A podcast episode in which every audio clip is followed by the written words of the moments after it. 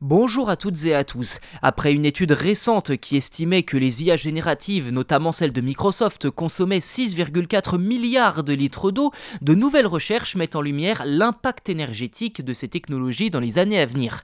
Un article signé du fondateur de la plateforme de recherche Digicomist, Alex De Vries, publié dans la revue Joule, alerte sur le fait que l'adoption à grande échelle de l'IA pourrait engloutir plus d'électricité qu'un pays entier. Depuis 2022, l'IA générative a connu une croissance rapide, notamment avec des outils tels que ChatGPT développés par OpenAI. Pour former les modèles de chaque IA, une quantité considérable de données est nécessaire, ce qui, selon l'auteur, entraîne une consommation énergétique significative. Hugging Face, une entreprise spécialisée dans l'IA, a déclaré que son outil Bloom, conçu pour générer des textes multilingues, a consommé environ 433 MWh d'électricité pendant la phase d'entraînement, soit l'équivalent de la consommation électrique de 40 foyers américains moyens sur une année. De même, Google travaille sur son propre système d'IA appelé BARD avec l'ambition de l'intégrer derrière chaque recherche Google. Si cela se concrétise, la consommation électrique quotidienne d'un Google propulsé à l'IA atteindrait 564 MWh d'après les estimations d'Alex De Vries.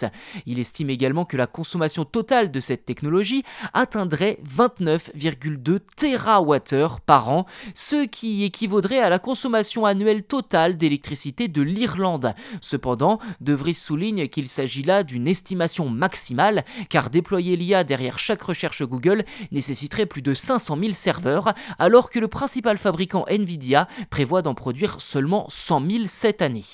Bien que les grandes entreprises de la tech affirment qu'elles s'efforcent d'améliorer l'efficacité énergétique de leur matériel et de leur logiciel d'IA, Alex De Vries met en garde contre le fait que de telles améliorations de l'efficacité peuvent paradoxalement accroître la demande en énergie. Ainsi, d'ici 2027, la demande d'électricité liée à l'IA pourrait augmenter de 85 à 134 TWh par an, soit l'équivalent de la consommation électrique annuelle de pays tels que les Pays-Bas, l'Argentine et la Suède. Par conséquent, il préconise une utilisation prudente de l'IA et restreindre son déploiement dans des domaines où son utilité est jugée limitée.